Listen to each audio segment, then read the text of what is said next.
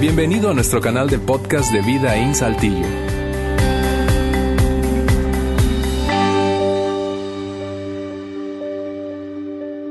Muy bien, hoy arrancamos con la serie David y vamos a tomar cinco semanas y vamos a aprender lecciones sobre este hombre, David, que nosotros encontramos su historia en el Antiguo Testamento, que aparte de la historia de Jesús, tiene más escrito acerca de él, su historia y sus escritos, porque eh, si no sabes, David escribió la mayoría del libro de los salmos y la mayoría de lo que está escrito ahí fueron canciones, entonces hay muchísimo que tú y yo podemos aprender de él.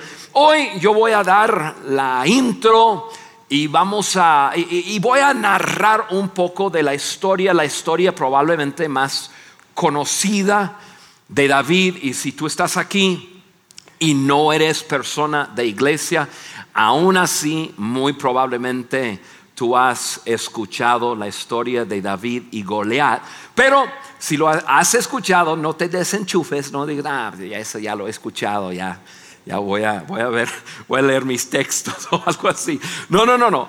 Va a haber tres lecciones importantes que, que yo quiero que tú y yo aprendamos para entrar en esta serie. Ahora, yo creo que la mayoría de nosotros sabemos que David llegó a ser un rey en Israel. Sin embargo, eh, en la Biblia encontramos toda la historia de David desde su nacimiento.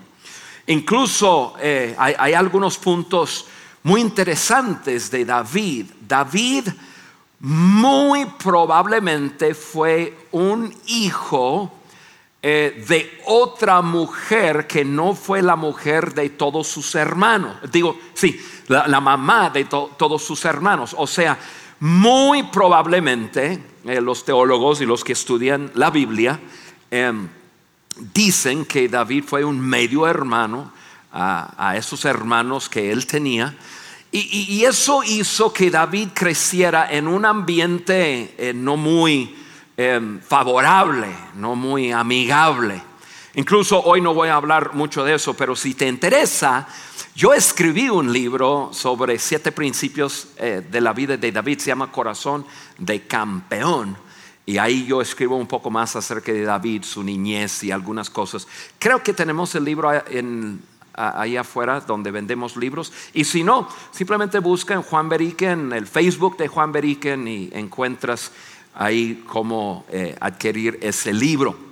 Ahora, David vivió, nació y vivió en tiempos extremadamente violentos. O sea, extremadamente violentos. Si tú puedes pensar atrás, hace unos años aquí en el norte de México, y todavía sucede, pero hubo un momento de 2011, 12, 13, 14, que, hubo muchísima violencia aquí en esta zona y en, esta región.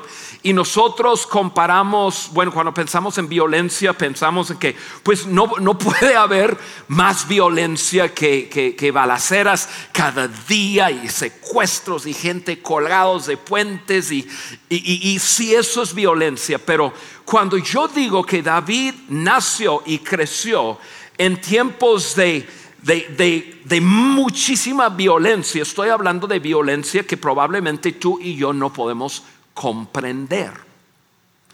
Eh, David creció en el tiempo de guerra antigua, de guerra antigua, y no hay manera que tú y yo podamos comprender cómo era la guerra antigua, porque nosotros la única referencia que nosotros tenemos de la guerra antigua es el cine. Y, nosotros pensamos en guerra antigua como, como Braveheart. Ya después un poco más pesado, los gladiadores. Y ahora si tú tienes Netflix ya, ya, ya, puedes ir viendo un poco más y un poco más. Y, pero al fin de cuentas, amigos y amigas, esos son programas. Ahí mezclamos romance y mezclamos eh, eh, algún tema y, y limpiamos lo que realmente fue guerra antigua. Porque hoy día, guerra moderno, nosotros pensamos en guerra e incluso vemos en las noticias y es casi, casi como un videojuego. Pilotos de avión tirando bombas sobre gente y están a distancia y no vemos su carne explotar. O sea, hacemos guerra hoy día de distancia tirando de rifles, etcétera. Al fin de cuentas personas se mueren. Pero esa distancia es muy diferente. Es casi como si fuera un juego. Guerra antigua, personas se paraban detrás de escudos, ese muro de escudos, y empujaban y mataban a distancia de su brazo.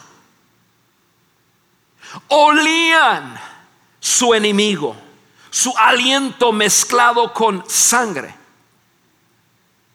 veían en los ojos de su enemigo el temor, el espanto, el terror, el enojo. David vivió durante tiempos en que si tú entraras en guerra y una persona a tu derecha o a tu izquierda, si le entrara miedo, seguramente morirías.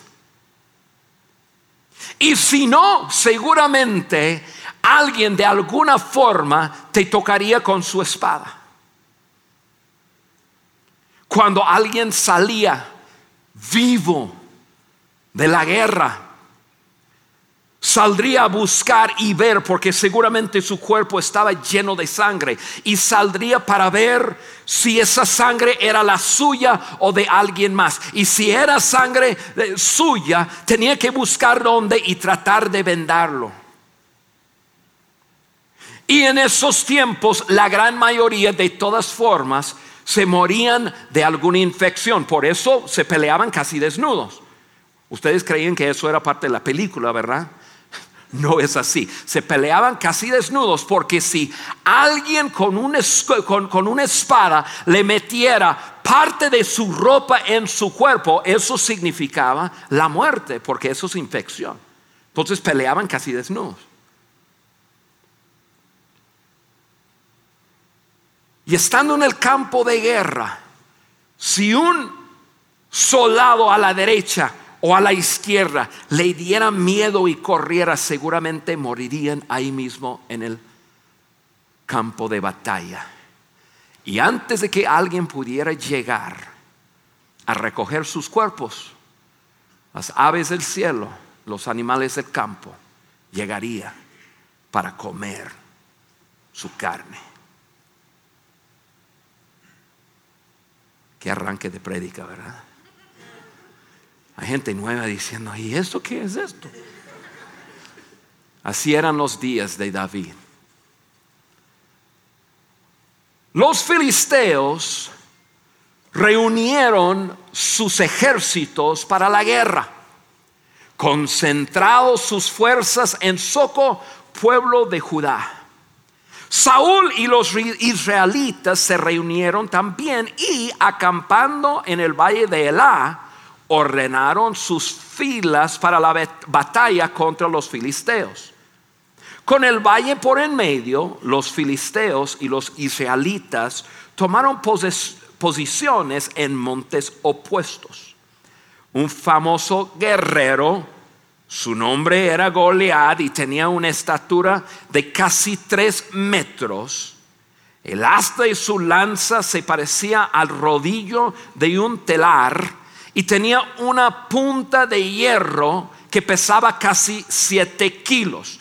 O sea, esto es una historia verídica, es parte de la historia. El hombre tenía tres metros de altura. eso que usaba con, un, que, que pesaba casi siete kilos la punta. Seguramente cuando se paraba detrás de ese muro de escudo, de, de escudos, él podría desde el, de la segunda posición matar el enemigo. Y llegó a ser un gran, gran guerrero en el campo de los filisteos. Goliat, ese hombre, se detuvo ante los soldados israelitas y los desafió para que estén ordenados eh, sus filas para la batalla. ¿No soy yo un filisteo? ¿Y no están ustedes al servicio de Saúl? ¿Por qué no escogen a alguien que se me enfrente? Si es capaz de hacerme frente y matarme, nosotros les serviremos a ustedes. Pero si yo lo venzo y lo mato, ustedes serán nuestros esclavos y nos servirán. Dijo además el filisteo, yo desafío hoy al ejército de Israel. Eligen a un hombre que pelee conmigo. Al oír lo que decía el filisteo, Saúl, ahorita explico quién es Saúl, y todos los israelitas se consternaron y tuvieron mucho miedo. Ojalá en sus mentes pueden ver un valle y luego dos lomas. A un lado, Goliat, los filisteos, a otro lado, lado Saúl e Israel. Saúl era el rey, el primer rey de Israel. Y pues Goliat sale y comienza a hablar y decir y desafiar. Y según la Biblia, día tras día, tras día, tras día, decía lo mismo. Israel, él continuó por semanas. Ahora, Israel, el pueblo de Israel, necesitaba un campeón. Necesitaba. Ellos, los filisteos tenían su campeón. Su campeón era Goliat. Israel necesitaba un campeón. Y esperaban que Saúl, su rey, se levantara. Dos razones. Dos razones porque Israel buscaba que Saúl se levantara. Número uno, era el rey. Él era el rey. Todos dependían del rey. La segunda, la segunda razón que esperaban que Saúl se levantara es porque Saúl también era un hombre muy alto. Según la Biblia, él llegó a ser rey porque era hermoso, bello, guapo y era muy alto. Tenía una estatura muy alto y eso fue parte de lo que, de, lo que Dios dijo que por eso la gente se fijaba en él. Entonces, él con una estatura, yo no digo que, que, medía tres metros, pero, pero pasaba de los dos metros, y era el rey, todo Israel esperaba que él se levantara. Israel había depositado su esperanza en su rey. Y deberían haber depositado su esperanza en su rey. Entonces ellos esperaban que el rey se levantara y enfrentara a Goliat. Ahora, aquí es donde nuestra vida y nuestra historia se cruza o se entrelace con esta historia del Antiguo Testamento, porque lo que hizo Israel es lo mismo que tú y yo hacemos, y es lo siguiente, ponemos nuestra esperanza en lo que dependemos. Yo quiero que vean esto. Israel había depositado su esperanza en aquel en quien dependían. Dependían del rey y entonces tenían esperanza que el rey se levantara. Y aquí es donde nosotros podemos comenzar a, sacar alguna lección de esta historia. Nosotros ponemos nuestra esperanza en lo que dependemos, incluso más ponemos nuestra esperanza en quién dependemos, en quién dependemos. En quien tú dependes, depositas tu esperanza. Por eso, ojo, por eso hay un potencial tan grande que tú y yo nos decepcionamos con nuestros padres. ¿Por qué? Porque nacemos y crecemos y dependemos de nuestros papás y entonces en quien dependemos depositamos nuestra esperanza. Y si defraudan nuestra esperanza, obviamente nos decepcionamos con él o con ella. ¿Por qué? Porque esto es una verdad. Depositas tu esperanza en quien tú dependes. Ahora, Saúl estuvo ausente y nunca aparece ahí para pelear contra Goliat. Ahora, déjame, déjame explicar algo.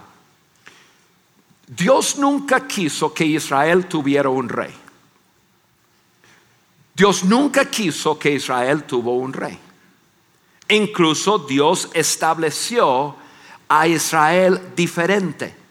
Dios quería que Israel fuera una teocracia, una nación de leyes administradas por jueces. O sea, Dios quería ser el rey y que su ley fuera administrada por jueces. Y así Dios estableció Israel. En un principio, Dios dio su ley y había jueces que simplemente cuidaba y ordenaba. Y, Dios decía esto, ustedes siguen mis leyes y yo los bendigo. Y yo los bendigo un montón. Y todas las naciones van a preguntar quién es el Dios de ellos. Pero, digan conmigo, pero. Pero Israel quería ser igual que los demás países. Israel quería ser igual que las demás naciones.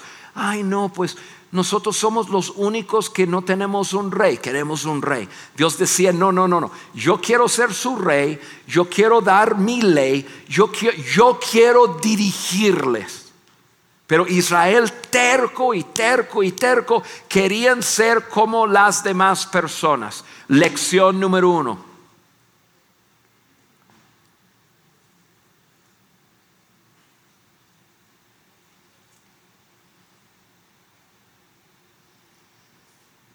Si tú eres un seguidor de Jesucristo, tu vida se va a ver diferente que las demás personas. Se debe ver diferente que las demás personas. Tu forma de ser, tu manera de, ver la vida, incluso tu manera de hablar con personas, tu enfoque en la vida, las cosas que son importantes si tú eres un seguidor de Jesucristo, tu vida debe verse diferente. No te sientes mal en que tu vida es diferente que las demás personas. Podrá ser que alguien te señale, está bien. Podrá ser que alguien se burle de ti, porque quizás no piensas como las demás personas, quizás no haces lo que las demás personas hacen. Nosotros tenemos que entender que si Dios es nuestro Dios y he decidido depositar mi esperanza en Él porque dependo de Él, mi vida se va a ver diferente que las demás personas. Y, yo, quiero enfatizar un poco eso a nosotros en, en decir, mira, fajamos nuestros pantalones y seamos, y eso es para hombres y mujeres, y seamos hombres. Soy un seguidor de Jesucristo y hay principios que gobiernan mi vida. Israel se equivoca en decir, queremos ser como las demás, queremos ser como las demás. No, si ellos tienen, tienen rey, nosotros queremos tener rey. Y se hizo un relajo de Israel. Dios nunca quería que fuera así. Ahora, cuando insistieron, bueno, entonces Dios les permitió tener un rey. Porque si tú insistes en cierto estilo de vida, si yo insisto en cierto estilo de vida, al fin de cuentas Dios me va a dejar. Dios va a decir, ok Juanito, dele con ganas. A ver cómo te va. Entonces, primera lección que sacamos de esta historia, en que si Dios es nuestro Dios, si Dios es tu Dios, tu vida se va a ver diferente. Y yo no estoy hablando de, de, cumplir con reglamentos y que la ley, que la iglesia dice. Estoy hablando que Dios es mi Dios. Mi mirada es diferente. Mi estilo de vida es diferente. Mi manera de tratar a personas es diferente. Porque tengo que, no, porque he sido enseñado para qué. Continuamos.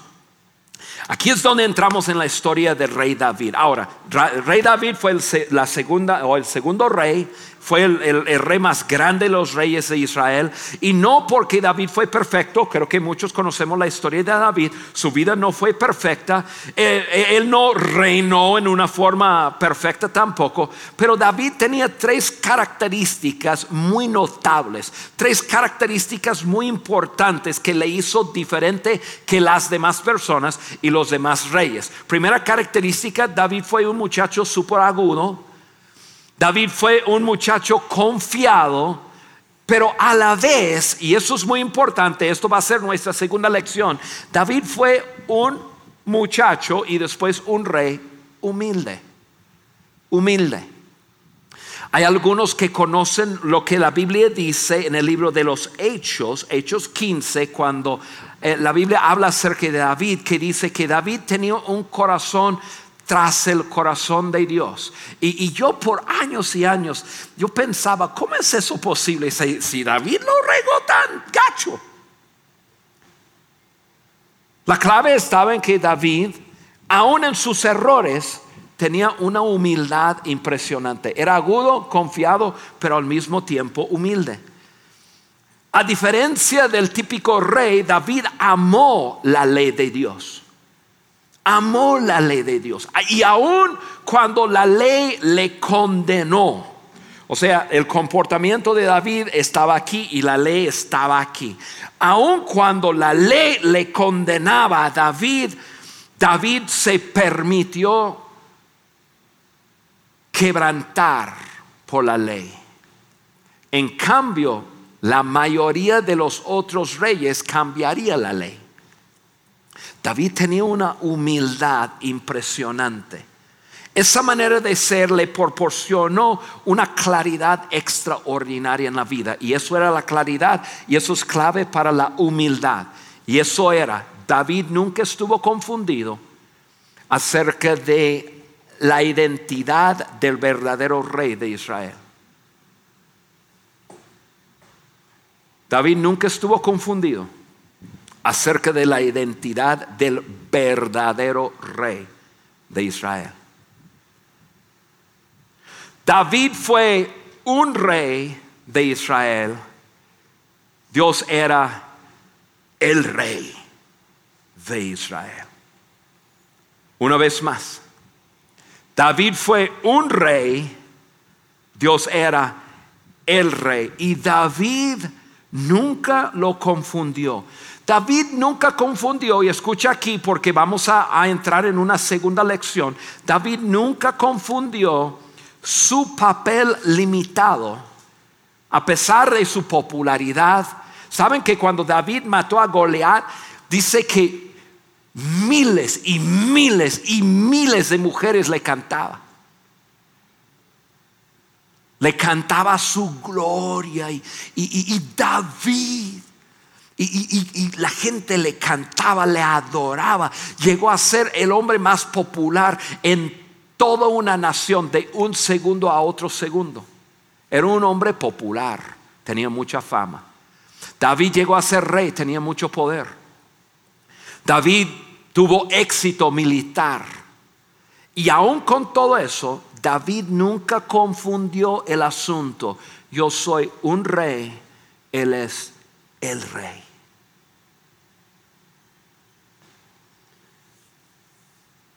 Pero hay muchos de, nosotros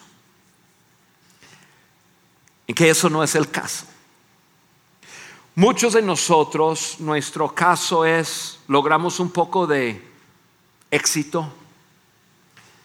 Y en poco tiempo estamos nosotros sentados sobre el trono de nuestras vidas. Logramos un poco de éxito financiero, hacemos una buena inversión, ahora son millones en el banco y sentados yo sobre el trono de mi vida. Un poco de éxito académico y ahora sí me recibí. Ocho años de estudio de derecho. Ahora me dicen, de repente estamos sentados nosotros sobre el trono de nuestras vidas. Un poco de éxito profesional.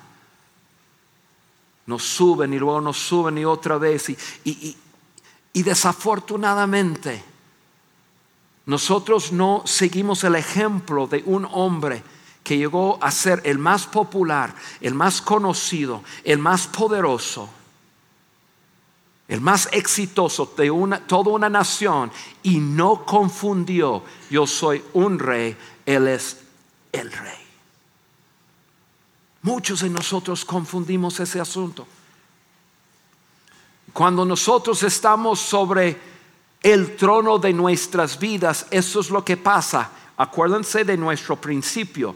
Dependemos de nosotros mismos, entonces nuestra esperanza está en nosotros. Ponemos nuestra esperanza en quien dependemos. Y si yo estoy sobre el trono de mi vida, yo dependo de mí mismo. Mi esperanza está en mí. David, el rey de Israel, nunca cometió ese error.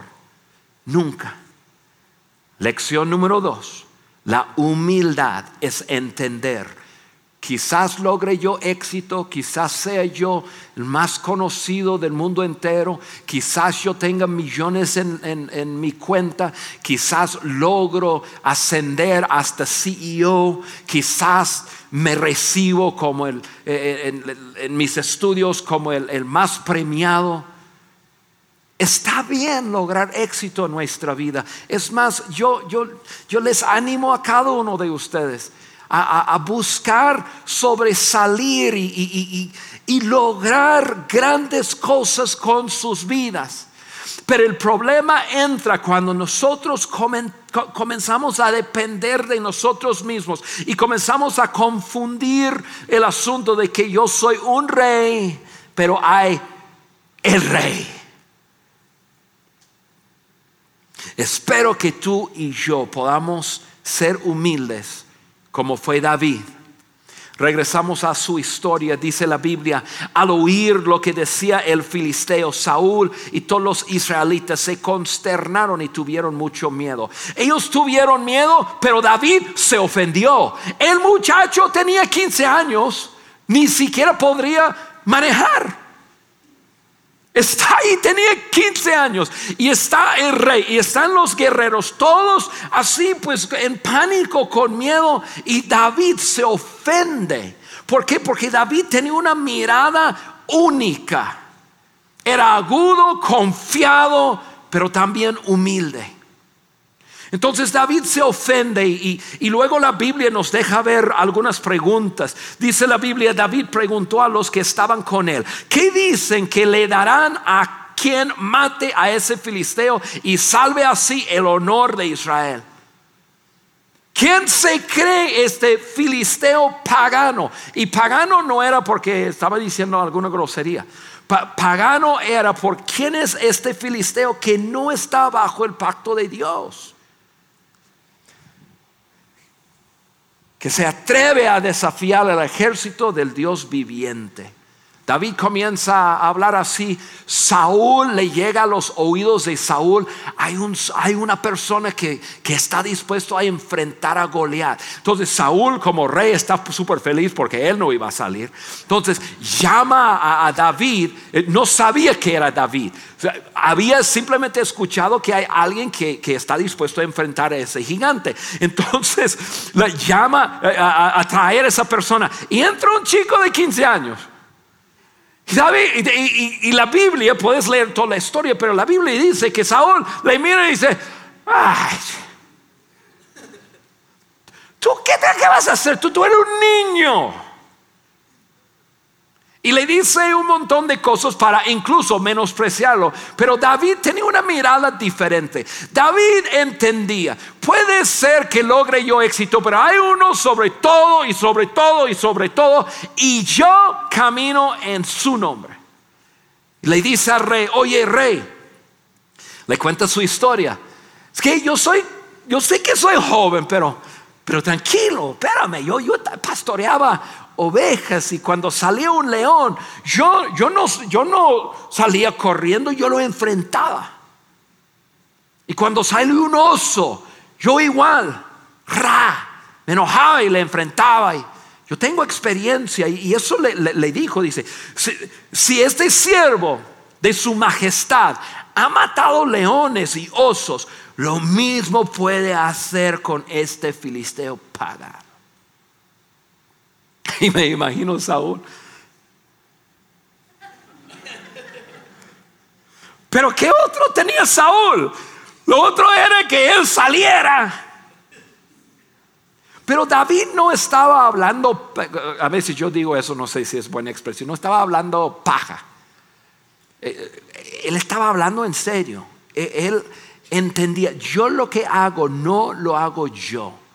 Lo hago en nombre de alguien que está por encima de mí. Yo no dependo de mí mismo, yo dependo de Él. Termina diciendo porque es porque está desafiando al ejército del Dios viviente. O sea, esta guerra no es mía, Saúl. Esta guerra es de Él. ¿Te das cuenta cuando tú depositas tu esperanza en Él? Lo que tienes que enfrentar en la vida no es tu bronca, es su bronca. Cuando nosotros caminamos en humildad, entendiendo que puedas, puede ser que yo soy el rey de mi vida, pero Él es el rey sobre todo. O sea, me ha hecho ya el rey de mi vida, pero Él es el rey de todo. Y cuando vivimos de esa forma, nuestra vida es diferente. David tenía un lema y esa es mi tercera lección que yo saco de esto y, básicamente su lema en la vida es el hombre o la mujer cuya esperanza está en el Señor no debe temer. Y, yo les dije, David escribió una gran parte del libro de los Salmos. Y si tú lees el libro de los Salmos, vas a encontrar una frase que, dice vez tras vez, tras vez, tras vez. Y, esa frase voy a, a, escoger una sola parte, que es Salmos 25, y simplemente lo voy a mencionar y con eso vamos terminando. David escribe lo siguiente, pero eso era como un lema para él.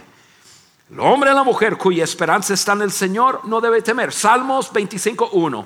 En ti, Señor mi Dios, pongo mi confianza. O sea, dependo de ti, entonces coloco mi esperanza en ti. En ti, Señor mi Dios, pongo mi confianza. Versículo 3. Nadie que espere en ti jamás será avergonzado. Nadie. O sea, David decía, no pongo mi confianza en mi posición, no pongo mi confianza en mi poder, pongo mi confianza en ti, Dios. Él continúa versículo 5, que, que eso era muy, muy fuera de lo normal para un rey. Guíeme en tu verdad enséñame, porque tú eres Dios mi Salvador y mi esperanza está en ti todo el día. Todo el día. ¿Por qué decidimos hacer esta serie de David? Va a haber muchas lecciones. La semana que entra va a haber una lección sobre la sabiduría impresionante. Pero decidimos hacer esta serie porque queremos crecer en confianza en Dios. Yo quiero ayudarte a ti crecer en confianza. Yo, yo, yo quiero ayudarte a llegar a decir que tu esperanza está en Dios todo el día.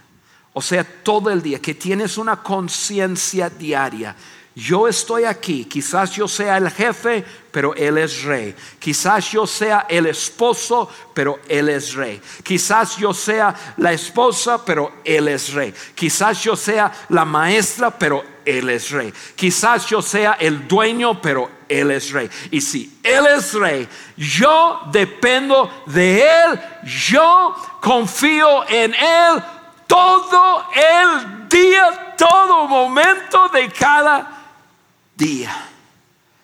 Y créeme, cuando eso es una verdad, eso es vivir en humildad y es vivir con la confianza puesta en aquel, el único que puede controlar los resultados.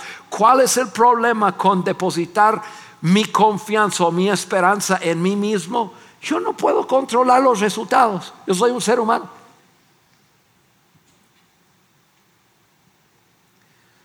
Entonces David con ojos claros, y cuando digo ojos claros no estoy hablando de ojos azules, ojos claros, con una claridad, con una confianza y con esa humildad, baja a Goliat, declara a, Goliat, tú vienes conmigo con una espada y un escudo, pero yo vengo a ti bajo el nombre del Dios todopoderoso y te voy a matar. Y le dijo un montón de cosas y ra y lo mata.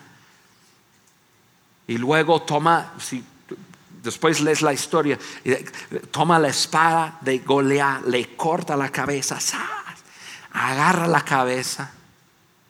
Incluso corrió cinco kilómetros para llevar esa cabeza a otro lado. Sangre tirado por todos lados.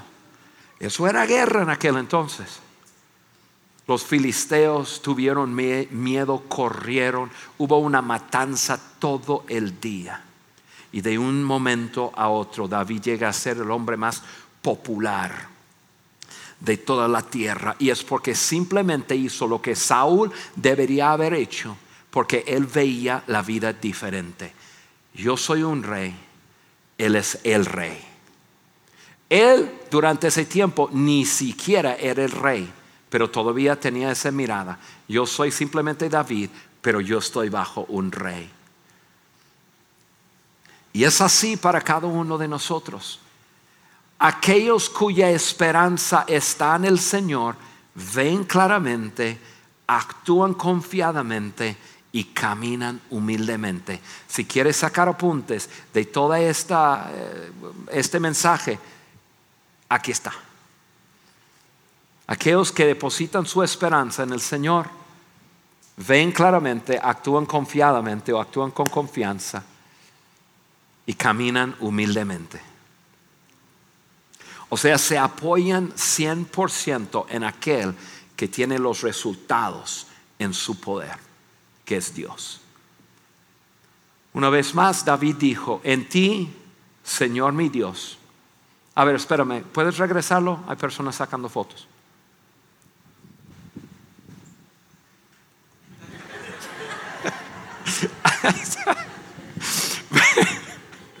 Yo no debo hacer esas cosas, ¿verdad? Ya después me regalan. Aquellos cuya esperanza está en el Señor ven claramente, actúan confiadamente. Eh, para que tenga ritmo, ¿no? Ven claramente, actúan confiadamente y caminan humildemente. Ahora sí, en ti, Señor mi Dios, pongo mi confianza mi esperanza está en ti todo el día. Todo el día. Yo quiero que digamos todo esto juntos como una declaración. Yo lo voy a decir y luego ustedes lo repiten. ¿Está bien? En ti, Señor mi Dios, pongo mi confianza. Mi esperanza está en ti todo el día todo el día. Todo el día. Bueno, ya. Pero me gustó el ánimo, me gustó el ánimo, gracias. No hay nada como vivir esta vida bajo la sombra de aquel que tiene todo el poder en sus manos. Y no hay una pesadilla más grande que salirte de la sombra de aquel que pudiera ayudarte, pero decides hacer las cosas por tu propia cuenta. Yo quiero simplemente animarte, depender de Él, confiar en Él, depositar tu confianza en Él. Quizás estás enfrentando una situación que tú dirías, no, yo no veo salida, Juan, está bien. Yo he enfrentado situaciones también en que yo no he, no he visto salida, pero decido depositar mi confianza en aquel que tiene el poder para producir los resultados y, y cuando lo hago, quizás no inmediatamente, pero siempre, siempre, siempre, el resultado es bueno. Siempre. Yo me acuerdo hace muchos años atrás, estaba enfrentando un momento en mi vida personal. Mi esposo y yo teníamos tres hijos y nuestro hijo Timmy se había enfermado, su situación muy grave. Y yo tenía que tomar una decisión y yo estaba luchando muchísimo por tomar la decisión. Yo necesitaba realmente renunciar una posición, renunciar un trabajo que yo tenía para poder en ese momento eh, enfocarme en la situación en que Carly y yo estamos viviendo en ese momento. Y luché, y luché, y luché. Estaba yo luchando por tener una posición que la verdad, si te cuento ahora, tú dirías, eso ni siquiera era posición. Pero yo internamente yo estaba luchando. Era luchar con básicamente con quién iba a estar sobre el trono de mí, de mi vida. No fue fácil, pero llegó un momento y me acuerdo exactamente dónde estaba y estoy hablando de hace 30 años atrás. Estaba en una esquina, había corrido, estaba ya, yo casi no podría respirar y me, y, me acosté ah, y me reposé en un poste de luz. Y me acuerdo que me vino a la mente, Juan, si simplemente confías en mí, algún día vas a ver que todo lo que estás tratando de lograr, lo haré yo y mucho más. Y no fue fácil, pero yo dije, Señor, tienes toda la razón del mundo, me quito del trono de mi vida Tú eres el rey y voy a hacer lo correcto. Y todavía hasta el día de hoy, a veces me maravilla las cosas que Dios me permite hacer y relaciono muchísimo a ese momento. Que en un momento crítico yo dije, en ti voy a confiar. No veo, pero en ti voy a confiar. Les cuento eso para decir, amigo, amiga, aprendamos hoy de David. Podemos ser renuentes, podemos ser agudos, podemos ser confiados, pero siempre entendiendo, Él es el rey. Yo estoy por debajo de Él y pongo mi dependencia y entonces mi esperanza en Él. Gracias por haber escuchado este podcast de Vida en Saltillo. Si deseas escuchar estos mensajes en vivo, te invitamos a que nos acompañes todos los domingos a nuestro auditorio. Para más información sobre nuestra ubicación y horarios, entra a vidainslt.org o síguenos en nuestras redes sociales como Facebook, Twitter e Instagram. Nos vemos la próxima semana.